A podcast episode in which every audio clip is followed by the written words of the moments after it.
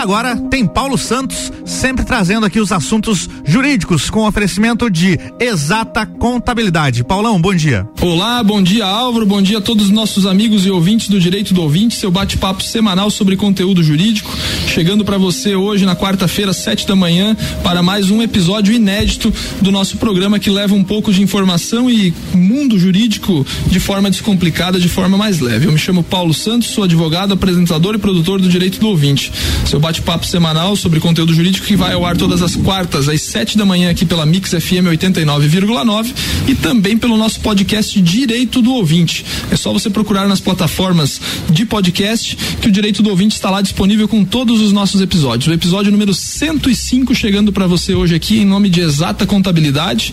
Para quem precisa de serviços de excelência em contabilidade, pode procurar o Samur e atenção, estamos em época de declaração de imposto de renda. Não faça coisa errada, contrate um contador para fazer seu imposto de renda aí. É, quem quiser acompanhar a nossa rede social, lá no Instagram está por arroba direito do ouvinte, você encontra todas as informações do programa. Meu amigo Célio Adriano Spagnoli, de volta à bancada, seja bem-vindo, um bom dia para você, Célio. Bom dia, Paulo, bom dia, Álvaro, bom dia a todos os ouvintes aí. É uma satisfação, uma honra é, retornar aqui aos microfones da, da Mix. Célio é meu convidado sempre que a gente precisa falar de contratos aqui. Hoje, eu, como eu anunciei no programa passado, como está anunciado na divulgação, é, tive uma ideia, até porque eu vi uma publicação da, do escritório do Célio lá sobre o contrato de gaveta, o famosíssimo contrato de gaveta, né? Quem nunca teve um contrato de gaveta lá no meu escritório? Tem uns dois, três que eu sou Verdade. parte do contrato, Célio. Tem validade no mundo jurídico? Verdade, Paulo. Olha, é, é, é um tema bastante é, relevante porque faz parte do, do, do, cotidiano, né? Quase cultural no Brasil, é cultural, né? é. Eu diria que o contrato de, de gaveta, se não foi criado no Brasil, ele é, ele é, ele deveria, deveria ser batizado como contrato brasileiro. Porque. Não deve, tem outros lugares no mundo. É, assim. na, ver, na verdade, ele tem validade sim. Né? Porque, o, o que, que caracteriza a validade de um, de um contrato, né? Ou de qualquer contrato? Então, a, os agentes precisam ser capazes, o objeto lícito é a forma prescrita e não defesa em lei, ou não defesa em lei, né? Não proibida em lei. Então, se as partes forem capazes e o objeto lícito e a forma em que for pactuada tiver, é, não tiver nenhuma oposição legal, o contrato tem validade. Porém, é, comparativamente a um contrato, por exemplo, é, em que ele é registrado, né? O contrato de, de gaveta ele já é, ele traz um ar de clandestinidade, né? Por que fazer de gaveta se eu poderia fazer oficial? Por que eu fazer inoficioso se eu poderia oficializar?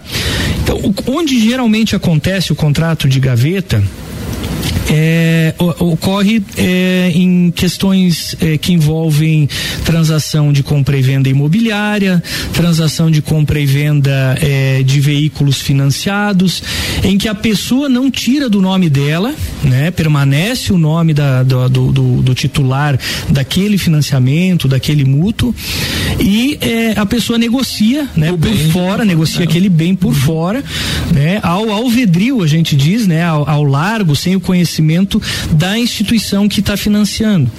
Então, o maior problema hoje do, dos contratos de gaveta imobiliários, né, na, na, na, na, esfera imobiliária, é exatamente isso. Quer dizer, você depend, dependeria, né, num, num, por exemplo, o sistema Minha Casa Minha Vida, né, que a pessoa vai lá na Caixa Econômica, tem o seu o crédito aprovado e tal, ela vai lá, escolhe imóvel e, e passa a residir no imóvel. Dali um tempo ela diz não, agora eu consigo comprar um outro imóvel. Ela vai lá e compra o outro imóvel e diz, ah, agora eu vou alugar o Minha Casa Minha Vida. Não, não pode. Não, não pode, pode, fazer é. isso porque é, é ilegal. A econômica, inclusive, pode fazer a reintegração faz de posse. Faz a reintegração de posse, é. faz a nulidade, a, a, pessoa vai, vai responder por todas essas, essas suas atitudes. C Mas acontece, a gente sabe é, que acontece. Você falou uma coisa certa da, da questão do, do registro do contrato. É bom destacar, porque nós advogados encontramos muitas situações assim que o cara vem e diz para você, não, mas eu registrei o contrato, tá aqui minha assinatura reconhecida. É diferente o registro é do diferente. contrato desse esse reconhecimento de assinatura, Isso. né? Então, assim, é, a gente sabe que tem casos em que é inevitável você é, redigir né, e firmar um contrato de gaveta. É, mas nesses casos, a gente tem que atribuir o maior, maior grau de validade a esse contrato, né? Ou de veracidade desse contrato, né? É, a legitimidade, então, ela se dá com o reconhecimento das assinaturas, pelo menos, e com a assinatura de pelo menos duas testemunhas para tornar aquele contrato execuível, porque o contrato, né? A origem dos contratos vem lá de Roma e tal. A origem dos contratos na, na, na, na nos princípios do, dos contratos, você tem a boa fé, né? A boa fé dos contratantes, isso é, é um pressuposto, né? De quem contrata tem que, tem que ter boa fé, mas a assinatura com, com a firma reconhecida, ela dá uma legitimidade, dá um ar de legitimidade. E a assinatura das duas testemunhas, as duas testemunhas dá a execuibilidade, ou seja, você pode executar aquele contrato. O contrato de gaveta, ele faz a lei entre as partes, né? Isso é importante dizer. É diferente de um contrato registrado em cartório. Por exemplo, se eu faço uma, uma compra e venda e eu escrituro, né? Eu vou, vou num tabelionato, eu, eu redijo, ah, o, o, notário lá es, eh, redige a, a escritura, escritura pública. pública. e eu vou fazer o que depois? Eu vou fazer o registro público, eu vou averbar esse, essa escritura, essa compra e venda no registro público, né?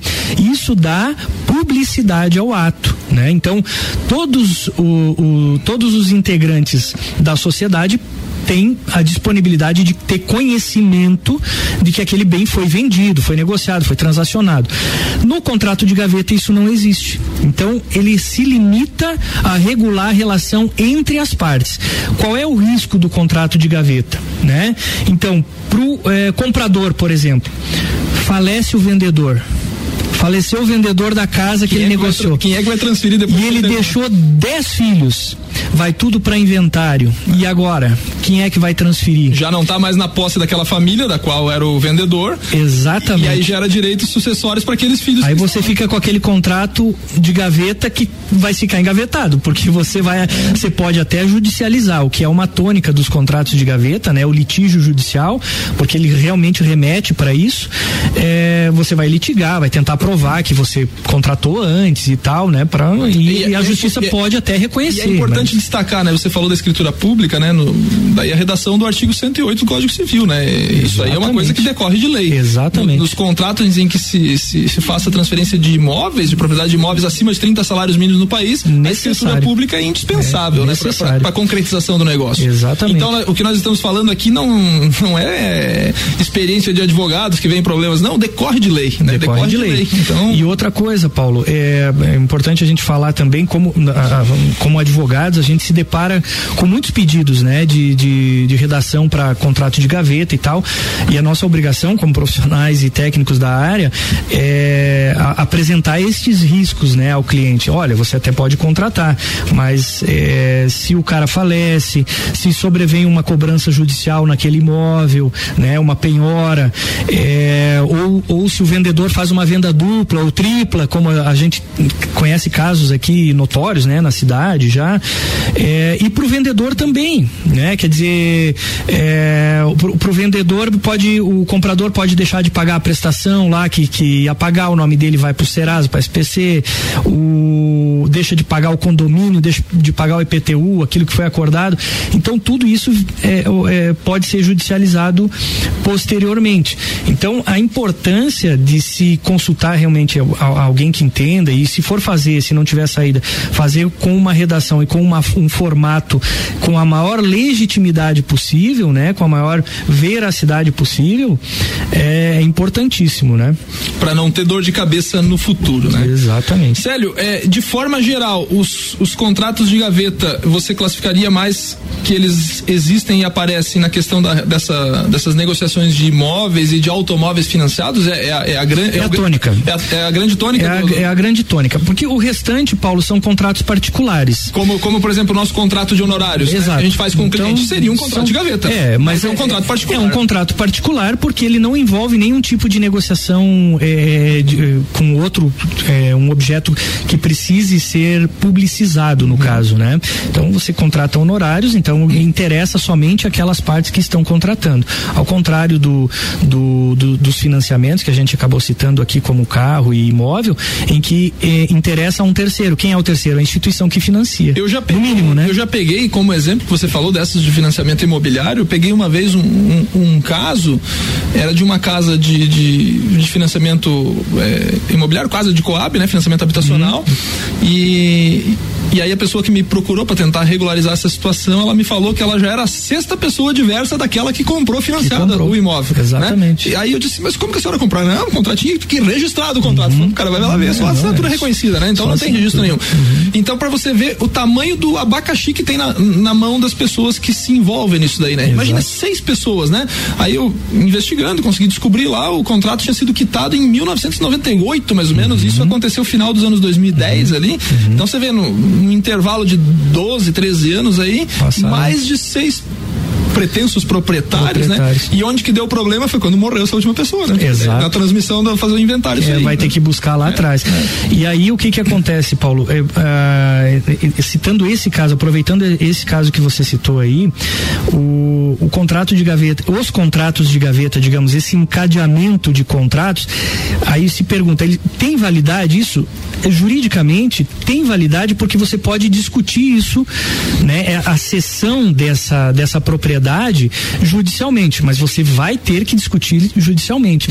Você, é, o, o, STJ agora recentemente decidiu, né, que é, da, da, possibilidade de você é, assumir a propriedade, né, desde que o sistema financeiro habitacional não tenha sido lesado. Então, se houve, se houve o pagamento regular das prestações e a quitação do imóvel, nada impede, né, que a Caixa Econômica então outorgue a, escritura ah, para aquela última pessoa. Mas tá... ela vai ter que provar judicialmente todo o encadeamento do ne dos negócios. Administrativo a Caixa Econômica não, não administrativo ela não vai fazer. Tá? Isso, essa é uma questão recente que eu trago aqui que o STJ decidiu. Interessante, tá? interessante o caso. É, é uma sessão, né? Uma sessão de direito. É uma sessão. Uma sessão de direito. Exatamente. A pessoa tá, vai acionar a justiça para fazer uma sessão pra, de direito. Para né? provar que ela. Às vezes é uma cadeia lugar, de né? negócios, como o exemplo que eu dei de seis pessoas que foram proprietárias do imóvel e às vezes é só uma, né? Exato. Às vezes é só uma. E, e aí a, a Caixa Econômica, com toda razão, né, tem, tem, tem essa, essa obstrução, porque para que isso? Para evitar fraude. Claro. Né? Então, a pessoa que foi lá na Caixa, ela teve todo um estudo realizado, né, para ter o seu crédito aprovado, para ter aquele imóvel destinado para ele, e aí fazer o repasse sem anuência da Caixa Econômica, isso é impossível.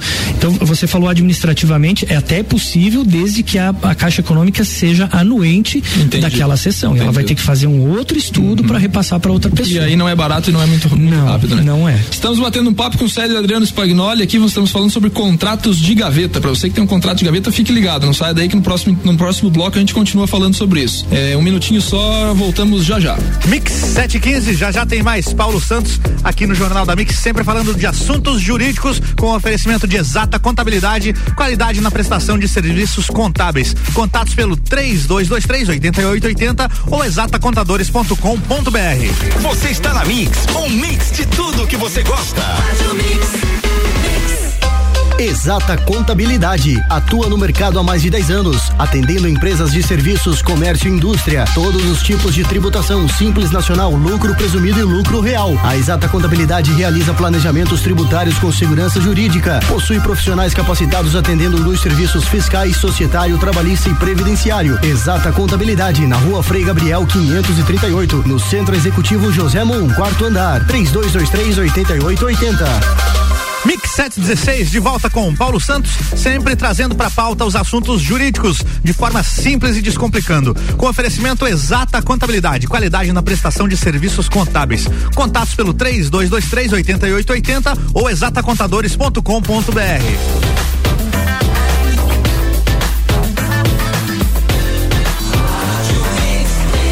Mix do Brasil. Paulo Santos, bloco 2, é contigo. Estamos de volta com o Direito do Ouvinte, seu bate-papo semanal sobre conteúdo jurídico. Estamos batendo um papo hoje com Célio Adriano Spagnoli, estamos falando sobre contratos de gaveta. Para você que perdeu o primeiro bloco, nós falamos um pouquinho no primeiro bloco sobre o que são os contratos de gaveta, o que eles envolvem, quais as discussões e até mesmo os riscos que envolvem uma negociação eh, em cima de contratos de gaveta. O Célio trouxe pra gente que a grande maioria dos contratos de gaveta eh, que são realizados no país, eles envolvem questões imobiliárias ou de, de veículos financiados, né? Célio, partindo dessa premissa, é, vamos puxar a brasa passado aqui. Né? se, se, for mesmo fazer um contrato de gaveta, contrate seu advogado de confiança, ah, né? Com certeza, né? Porque aí você, como você falou no primeiro bloco, né? O advogado vai expor os riscos para você, você uhum. vai estar ciente daquele negócio que está fazendo uhum. e vai tentar de alguma forma é, levar isso o mais próximo possível da legalidade, né? É, eu, eu, a gente acaba dizendo que o, o barato sai caro, né? É, não Quem paga mal paga duas vezes. Paga né? duas vezes. É a, aquela velha história e, e não é nem é, não é nem trazer brasa pro, pro assado, Paulo. É uma questão mesmo cultural, né? As pessoas é, eu, eu, a gente fala comparativamente com os Estados Unidos, né? Nos Estados Unidos todo e qualquer contrato ele passa na mão de um advogado. Ele, ninguém faz contrato. Ninguém, ninguém faz contrato em casa. Ninguém vai na papelaria comprar Exato. contrato, né? E, e é, o, o fato é o seguinte: o, o profissional profissional do direito, o advogado, né, que está preparado efetivamente para fazer essa redação, ele vai atentar para esses pontos, né? Olha, aqui é, eu não te aconselho fazer um contrato de gaveta. Vamos tentar fazer uma anuência, né? Vamos tentar bu buscar a anuência do, da, da, financeira. Não, não tem jeito, tem que ser feito um contrato de gaveta. Então vamos emprestar a maior legalidade, vamos colher a, a, a, as, as assinaturas das testemunhas, vamos reconhecer firma. Mas por que reconhecer firma? Porque no reconhecimento de firma, é, é importante dizer aqui, não é só dar a validade àquela assinatura, a veracidade àquela assinatura, né? A declaração da veracidade daquela assinatura. No reconhecimento de firma, existe uma data. Uhum. Né? Aquela data ela fica é, bem ou mal, né? Dentro do contrato, ela, ela estabelece a data do contrato. Até porque é feita por um tabelião, o tabelião tem fé pública. O tabelião tem fé pública. Então, aquela data do reconhecimento da assinatura, ela vai servir lá na frente, se eu tiver algum problema, para demonstrar que aquele contrato não foi feito ontem, foi feito naquela data. Eu ganhei uma ação assim, agora você é. falou, me lembrei. Lá no início da carreira, apareceu um cliente com uma ação de uma seguradora contra ele. Ele uhum. tinha um carro, vendeu uhum. por um contrato de gaveta, um carro financiado. Uhum. O comprador quitou o carro, né? Faltavam acho que seis, sete parcelas. O comprador quitou o carro. A partir daí eles transferiram o carro, mas é, na data do acidente em que o comprador desse carro se envolveu, foi culpado, ele bateu num carrão lá e tal, e o carro tinha seguro, a seguradora veio contra o motorista do carro, ele. que era o comprador, e contra o meu cliente, que era o proprietário. E aí o, o cliente apareceu lá desesperado com um contrato de gaveta. Lembra da impressora matricial? Você tem um pouco mais, mais de idade, aí você vai saber o que eu tô falando. Aí eu, disse, eu, eu perguntei pro cara, de onde é que você achou esse contrato aqui? Quem é que fez pra você? Não, peguei no Google, né? peguei no Google. E aí eles fizeram o reconhecimento da assinatura, né? Na, na, simplicidade desses dois, dessas duas pessoas, né? Até porque era um carro simples, um carro popular, Sim. eram duas pessoas simples. Eles acharam que esse reconhecimento da assinatura é, dava a validade total pro contrato. E aí eu olhei para aquele registro da assinatura e eu disse assim: você vai ganhar essa ação por causa disso aqui. Por quê? Porque em se tratando de bens é, móveis, o caso dos, dos, dos carros, carros. É, a data do negócio se prova pela tradição. Pela o tradição. que é a tradição? É a entrega do bem. Exatamente. E aí, na defesa do, do cliente, eu aleguei e disse: olha, o carro foi vendido há seis meses, está aqui, Naquela conforme o juiz reconheceu, afastou a responsabilidade do meu cliente uhum. e sobrou só pro cara, pro só comprador. Mas por quê? Por isso que você falou, pelo Exato. reconhecimento da assinatura, tinha então, uma data ali. É, são, são orientações dessa espécie que quem vai dar é um profissional que está habilitado, que, tá, que, que, que conhece os riscos desse tipo de contrato. Então, é, em resumo, Paulo, é, o contrato de gaveta é válido, tem validade? Tem validade, mas ele tem uma série de requisitos que tem que ser observados, mas ele, o, o, o cliente, o, o, o contratante precisa ter ciência dos riscos que ele traz. Ele não traz a segurança jurídica do, como os outros contratos, né? Ele é um contrato que eh, vai ter que ser provado lá na frente, por isso que ele desemboca, eh, não raras vezes, a, no judiciário, né? Hoje em dia a gente sabe por uma estatística a, a grosso modo aí que 60, 70% das, das demandas. Da, das demandas judiciais elas envolvem algum tipo de contrato. Essas demandas de, várias cíveis comuns, né? Isso, é. são as, especializa isso, especialidades, nem fazenda pública, nem exatamente. família, isso aí, né? Elas acabam envolver, envolvendo algum tipo de discussão de contrato, de discussão ou cláusula de gaveta. Olha né? só que interessante. Então é, é como e é você coisa, disse, 60% é coisa. É bastante. Né? É como você disse no início do, da nossa conversa, é cultural, né? aqui no Brasil a gente tem essa essa cultura de tentar resolver em casa o negócio e tal. Pegar no Google. É, ah, é, não, mas o fulano ali ele tem uma cara boa, ele não vai, né? É. É, não, é, quem vê cara não vê coração. Então é, procure realmente o um profissional. Não é, não, não, não estou aqui fazendo o, as prateleiras do fórum estão cheias de rosto Exatamente. Né? Difícil, né? Então é, importante a gente ter muito cuidado com esse tipo de, de contrato. Ele existe, está aí, pode ser usado, mas tem que ter um, cê, uma série cê, de Você citou a questão dos Estados Unidos, né? Essa questão cultural, e aí é bom a gente fazer uma discussão sobre a ordem dos advogados também. Hoje nós já passamos de um milhão de advogados no Brasil, né? uhum. né? É, tem uma demanda de cursos jurídicos no Brasil muito desenfreada de, de, de 20 anos para cá e, uhum. e, inchou demais a, a, a, população de advogados, né? É importante uhum. destacar isso. Então, pode parecer assim um pouco é, crítica que eu estou fazendo e, e, reconheçam quem não é da área que está me ouvindo reconheça é uma crítica pelo excesso do número de escolas jurídicas né eu sei que o acesso à educação é, deve ser é, amplo né mas dessa forma como é feito porque é muito fácil fazer um curso de direito é, só precisa de livros e professores uhum. a gente tem esse problema de ter um excesso de advogados e às vezes nem nem todo profissional ele está qualificado para coisa e aí nessa leitura que você fez com os Estados Unidos né uhum. É, talvez essa essa situação da da imensa massa de advogados que exista hoje provoca aquela situação. Todo mundo conhece um advogado. Exato. Né? Todo uhum, mundo. Uhum. E aí o cara vai fazer esse contrato culturalmente falando com relação aos Estados Unidos, que já não são tantos, talvez sejam bastante, mas proporcionalmente da população não sejam tantos, né? uhum. né?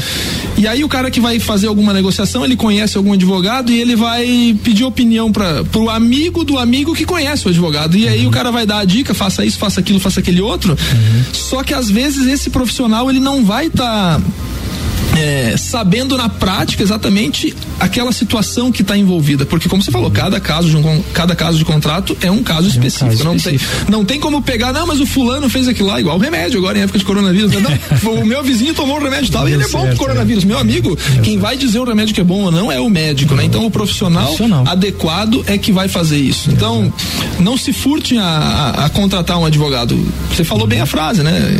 Paga, a gente falou a frase, quem paga mal paga duas vezes. Isso aí pode dar uma dor de cabeça imensa, né? Imensa. Então, é, a gente citou aí o, o caso do a, americano, né? O americano, ele, ele investe bem no administrativo para evitar o judicial, que é caríssimo. Caríssimo nos Estados Unidos. Né? É, e a gente pode dizer que o nosso judiciário aqui, não obstante o, o, acesso que se tem, né? Que é constitucional e tudo, ele é caro também, uhum. né? Você demandar judicialmente é caro. Então, é, é tudo que se consiga é, fazer para não judicializar é, é interessante, né?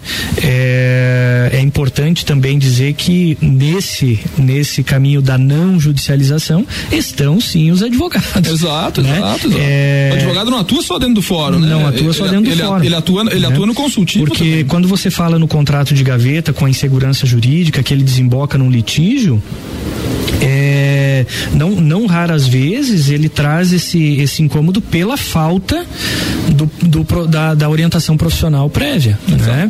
Então, lá na frente a gente trabalha daí com o remédio. Aqui a gente trabalha na prevenção. Exato. Do lado de cá do balcão é com a prevenção. Antes de qualquer, antes de qualquer negócio, você contrata o advogado. Exato. Eu já tive, eu já tive situações na prática, sério, de um, de um cliente, chegou meu nome, indicação, não sei de que forma, não lembro na verdade de que forma, de um, de um cliente que estava comprando um imóvel em Lages e ele preocupado com as questões contratuais do, do imóvel, né? Ele nem, nem morava aqui o cara, né? Acho que era algum parente dele, alguma tia, sei lá, que morava aqui, e ele não era daqui e tal, e ele preocupado com, com as questões contratuais, né? E, e ele me contratou de fora, porque ele já recebeu o contrato pronto da, uhum. da imobiliária, do jurídico da imobiliária que estava intermediando o negócio, e ele me contratou para revisar apenas esse contrato. Então uhum. veja bem a, a, a, a questão, preocupação. a preocupação de segurança, né? Era um cara de São Paulo, né? Era uhum. de uma grande cidade, uhum. e, e até quando ele veio, eu disse para ele que eu conhecia uma das partes do contrato, né? Que era uma pessoa de Lages é, pública, né? Que, uhum. que, que, que, tinha capacidade financeira, a gente uhum. sabia disso. E aí eu disse assim, ó, eu tenho certeza que teu contrato aqui, primeiro, porque juridicamente está certo, e se der errado, esse cara aqui tem bala na agulha pra, pra, pra, pra, pra lhe indenizar. Eu falei uhum. pra ele, não, mas aqui em São Paulo ninguém faz isso, ele falou, né? Uhum. Em São Paulo você não conhece ninguém, numa uhum. cidade grande. Sim. Mas veja a cultura dessa pessoa, entendeu? Uhum. Uma pessoa de formação diversa, de outra área, não é do direito, mas com essa consciência, veio pagar a consulta para uma revisão do contrato, né? E não era um contrato muito complexo, nada muito simples, era, não era uma coisa que envolvia essa relação, como você falou, de, de, de, de imóvel financiado para lá ou para cá, mas é essa cultura que a gente deve fazer. Eu sempre brinco com alguns clientes que eu digo assim, ó, se o senhor tivesse pagado 500 reais de consulta para tirar dúvida disso aqui, talvez o senhor não tivesse gastado alguns milhares de reais para resolver o seu problema. Porque, porque às vezes a dor de cabeça vai ser muito grande. Muito maior. Né? É. Entendeu? E o custo disso vai ser muito alto. A gente sabe, uhum. existe um código de processo civil hoje que, que, que, que ele determina que para o perdedor ele vai ser condenado em no mínimo 10% de honorário de sucumbência. Né? Sucumbência é. é, é e aí você imagina, qualquer negócio de qualquer imóvel tá na casa de três dígitos, uhum. né? E você imagina 10% sobre três dígitos, aí vê onde é que vai dar. Né? Então, é. mais ou menos isso, né? É, é, isso aí. Célio, alguma, alguma outra visão pra gente encerrar? Estamos chegando ao final do nosso programa, do professor aí da, da clínica de contratos da nossa Universidade do Planalto Catarinense, não? Olha. É isso mesmo, não? Clínica de é, contratos? não, nós temos laboratório, laboratório de, contratos, de, contratos. de, contratos. lá na, na, Uni, na Uniplac, né? É, é, um trabalho que a gente já vem desenvolvendo há, há três anos aí. E realmente é uma satisfação a gente poder esmiuçar o contrato, ensinar o arcabouço é de, de, de, um contrato, né? Então lá na, na no, no, no, direito, né? Nas, na terceira fase mais especificamente lá do direito. Começa cedo já. É, a gente começa a ver a parte de contratos, né? Então muito legal mesmo. A gente seleciona alguns contratos para para dar um norte, né, Paulo? Porque na verdade a gente está num mar de legislação que é. possibilita infinitos contratos, né? Eu, eu sempre digo, o contrato ele tem duas ou três cláusulas ali, é, três, quatro cláusulas obrigatórias, né? E o restante ela depende de cada caso. É da, é da negociação. É a negociação. Partes, né? Por isso o contrato faz a lei entre as partes, é. né? Então, é, e daí a importância da, da, da, redação dessa, desse documento.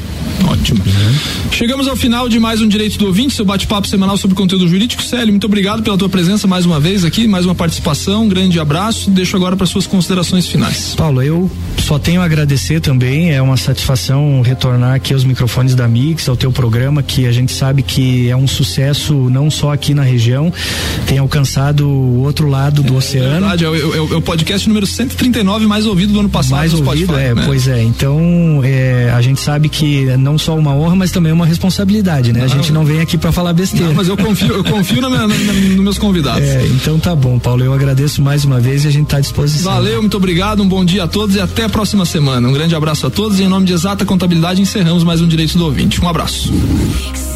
Mix.